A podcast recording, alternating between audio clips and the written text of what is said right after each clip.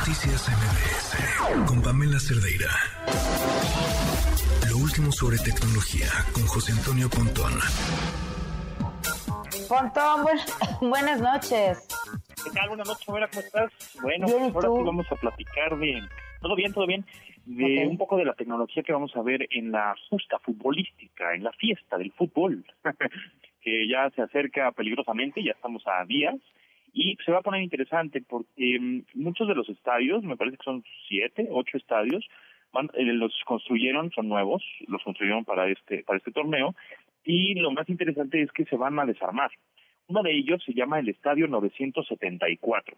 Eh, está curioso el nombre de este estadio, así tal cual, se llama 974. Primero porque tiene 974 contenedores, está hecho con esos 900, eh, 974 contenedores este, y además es curioso porque la clave telefónica para comunicarte a Qatar es, digamos, el prefijo es 974.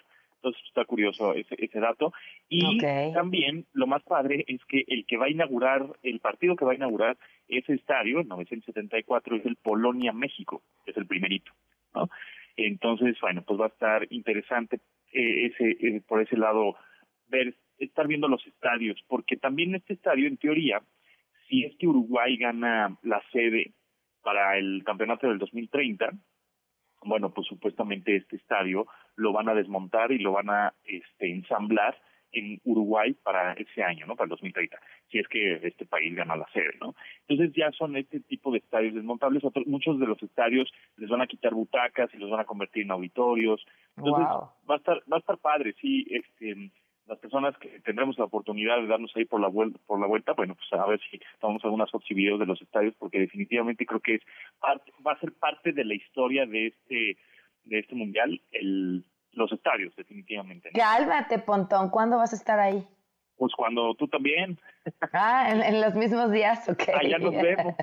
Perfecto, ahí nos vemos, Pontón. Sí, me voy el 23, por ahí, y regreso el 28, o sea, cinco días por allá. Ah, perfecto.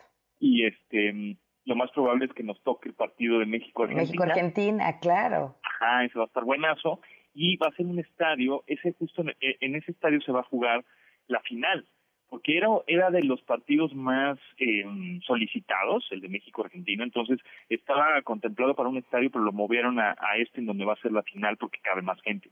Entonces, bueno, pues este vamos a tener la oportunidad de conocer el estadio donde se vivirá la final de este, este mundial. Por otro lado, eh, también eh, vamos a vivir las el, fuera de lugar mucho más preciso, que es como la regla puede ser la más confusa, más complicada de entender del fútbol, posiblemente, el, el famoso fuera de lugar, pero ahora va a haber 12, alrededor de entre 12 y 16 cámaras y sensores en los estadios que van a estar escaneando y grabando a todos los jugadores y, y, va a tener la posibilidad de esas cámaras y sensores de capturar los movimientos eh, como es como si capturaran los esqueletos de los de los jugadores para convertirlos en gráficos y el va a va a tener un sensor el balón. Entonces eh, con eso va inmediatamente eh, los sensores inteligencia artificial va a mandar una señal a los árbitros que se encuentran fuera de la cancha en la central de árbitros digamos eh, casi casi en tiempo real si fue fuera del lugar o no y los árbitros rápidamente lo revisan en pantalla y inmediatamente también le mandan la señal al árbitro en cancha para decir si fue fuera del lugar o no fue fuera del lugar. Entonces eso, eso va a estar interesante. Yo creo que vamos a ver una transmisión diferente también en televisión, en donde los fuera del lugar se van a marcar bien bien padres, ¿no? Así un poco como el tenis, cuando vemos algún torneo de tenis, y vemos que la pelota de tenis está dentro o fuera de la cancha, ¿no? En la línea blanca, algo así vamos a vamos a poder ver. Sin embargo, también este tipo de datos que se van a, pues a generar con los e, extremidades de los futbolistas, pues es una cantidad de datos bestial en donde después a los entrenadores y todo el cuerpo técnico van a poder observar el comportamiento de todos los jugadores en la cancha, ¿no? Mapa de calor y van a poder ver este eh, cuánto corrió y cuánto se desgastó y cuánto hizo y cuánto no hizo, etcétera. Entonces todos esos datos pues se convierten en estadísticas interesantes y en mediciones bien padres.